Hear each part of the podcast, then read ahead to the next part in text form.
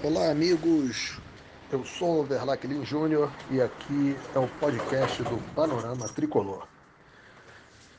Fluminense, na noite desta quarta-feira, pela quinta rodada do Campeonato Brasileiro, consegue mais um grande resultado, uma grande vitória, desta vez sobre o Cruzeiro, no Mineirão, 2 a 0, gols de Paulo Henrique Ganso e para manter a sequência, Germancano, o imparável Germancano.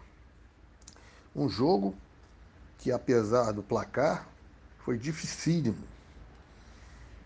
Por circunstâncias de jogo e extra-jogo.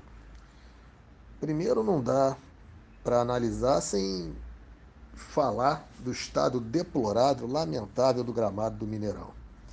Embora tenha sofrido uma maquiagem com tinta e terra, era realmente se percebia, até pela TV, a dificuldade que tinham os jogadores no domínio da bola, num passe mais apurado, até a conclusão. Passado por isso, temos que levar também em consideração nesse jogo, na análise desse jogo de ontem, a presença espetacular da torcida do Cruzeiro, mais de 50 mil pessoas presentes e gritando, empurrando seu time durante todo o tempo do jogo, mesmo já no final e com placar adverso em 2 a 2.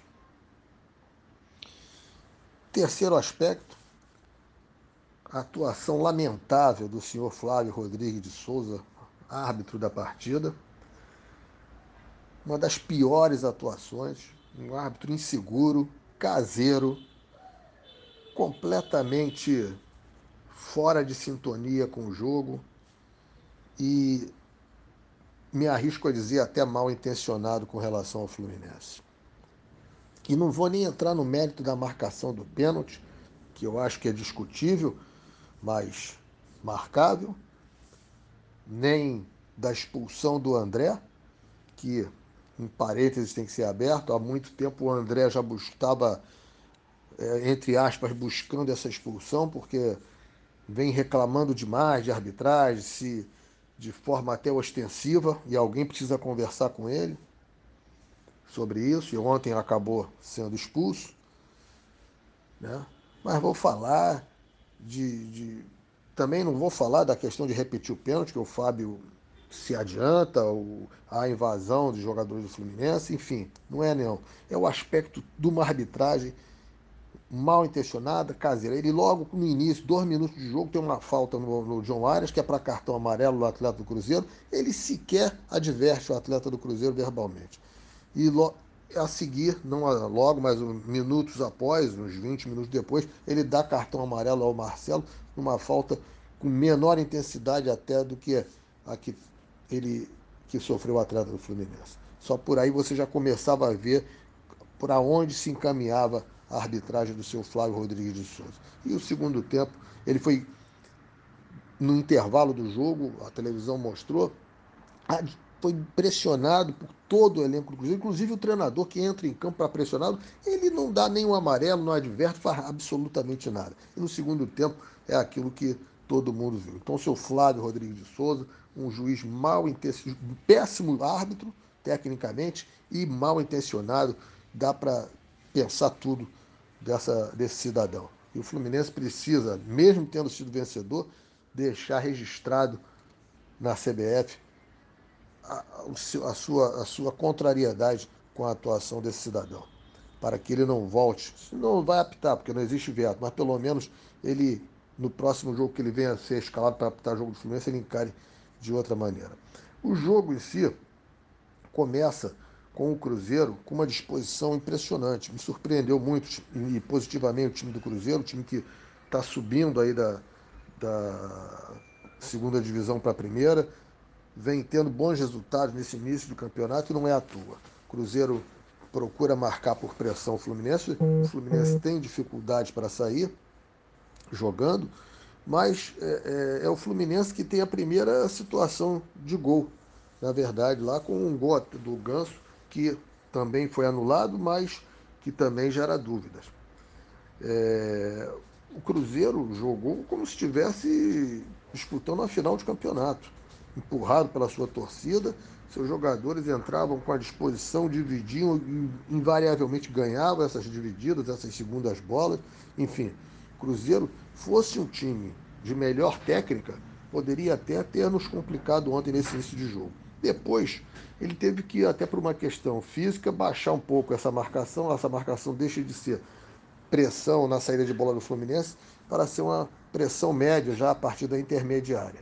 Então o Fluminense respira mais um pouco, consegue girar mais a bola. Mesmo assim, o primeiro tempo é muito equilibrado e o Fluminense consegue o seu gol numa jogada em que a bola ficou na, na área, batendo de um lado para o outro, termina no pé do, do Paulo Henrique Ganso, que com categoria coloca no fundo das redes.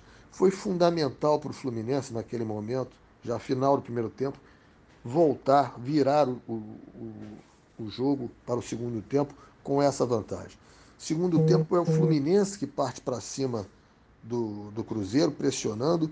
Tem três ou quatro roubadas de bola na saída do Cruzeiro, na intermediária, não aproveita, mas vai marcar seu gol logo ali por volta dos 10 minutos. Uma jogada espetacular, começa lá atrás, né, com a saída de bola do Fábio, Felipe Melo, Marcelo dando um chapéu no adversário, trocando ali com, com Alexander, outro jogador que teve atuação estupenda ontem, e daí vai à frente para aquela troca de áreas, Ganso, o, o, o Guga e finalmente a conclusão certeira e, como sempre, de Germancano.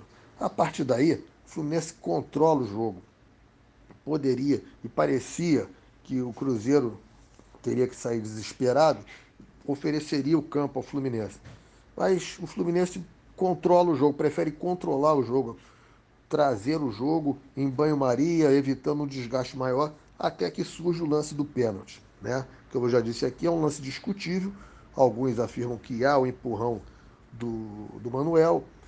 Realmente há um toque do Manuel, não sei se suficiente para o desequilíbrio do, do atacante do Cruzeiro. Fato é que o juiz interpretou como pênalti, o VAR confirmou e começa, é, começa ali uma, uma, uma reclamação ostensiva do jogador de Fluminense. Eles têm que ter controle nesses momentos, porque não adianta, eu nunca vi juiz voltar atrás, entendeu? Que você só se prejudique, é o que acabou acontecendo. O André acaba recebendo o amarelo, persiste com a reclamação e acaba expulso, vai prejudicar o time nesse jogo contra o Cuiabá, que no próximo sábado pela rodada de número 6. O atleta do Cruzeiro bate o pênalti, o Bruno. O Fábio defende, mas se adianta, ainda há invasão. O pênalti retorna. Há um problema lá entre os jogadores do Cruzeiro sobre com, com o Henrique Dourado e o Bruno, para quem vai bater, enfim. Resultado, o atleta bate novamente e aí para fora. Né? O, ele, o Fábio, a primeira defesa do Fábio que não valeu, por incrível que pareça, ela já exerceu sobre o jogador do Cruzeiro um, um, uma psicologicamente abalou o jogador do Cruzeiro. O Fábio cresceu muito. Aliás, mais uma grande exibição do Fábio. Né? Temos que ressaltar. Enfim, Cruzeiro perde o pênalti ali, embora ele continuasse a partir dali pressionando, jogando, alçando bolas na área, ele praticamente define o placar do jogo e a vitória do Fluminense. O Fluminense ainda teria uma perda terrível já tendo feito todas as substituições, perde o Alexander numa contusão que extremamente preocupante no primeiro momento. As notícias que nos chegam agora são é, é, menos preocupantes, né? Mesmo assim, é, vamos aguardar aí nas próximas horas exames de imagem, enfim, um diagnóstico mais preciso. Fato é que dificilmente o, o, o Alexander estará presente no sábado enfrentando o Cuiabá. Então vejam o tamanho do prejuízo do Fluminense. Não terá seus dois homens de saída de jogo, Alexander e André, nesse jogo de sábado contra o Cuiabá. É... O Alexander, inclusive, numa situação até pior, porque ele é um jogador que supre também a lateral esquerda, né? Quando Marcelo sai, que o Marcelo não, não, não, invariavelmente não joga o tempo todo, enfim, cria todo um enredo para esse jogo de sábado de dificuldades. Vamos ver como é o Fernando Diniz vai tirar da cartola uma solução para a substituição do Alexander e do André e vamos torcer para que essa contusão do Alexander também não venha a ser é, nada que o tire por muito tempo dos gramados. Fluminense volta a estar ali no bolo, os quatro primeiros do campeonato. Eu acho que esse campeonato brasileiro, nós estamos só na quinta rodada, são 38. É um campeonato que vai até o final do ano, ele atravessa é, é, é, é, outono, inverno, primavera e já termina no verão. Enfim, então é um campeonato de resistência, é um campeonato de regularidade. E o importante é você não descolar dos primeiros, tá ali junto naquele primeiro pilotão para tentar um sprint final nas fases mais decisivas. Lembrando que depois desse jogo de terça, de, de, de, de sábado, nós temos o Flamengo terça pela início das oitavas da Copa do Brasil, primeiro jogo no Maracanã, em que a torcida do Fluminense já esgotou o setor sul, a leste inferior e deve esgotar todos os seus ingressos nas próximas horas. Então, isso também tem que ser pensado de que maneira o Diniz pensa esse jogo de sábado, já também projetando o Fla-Flu da próxima terça-feira. Importantes foram os três pontos, foi mais uma bela atuação do Fluminense, Fluminense que vence e convence, e isso é que é importante. É isso aí, meus amigos, vence o Fluminense, saudações tricolores.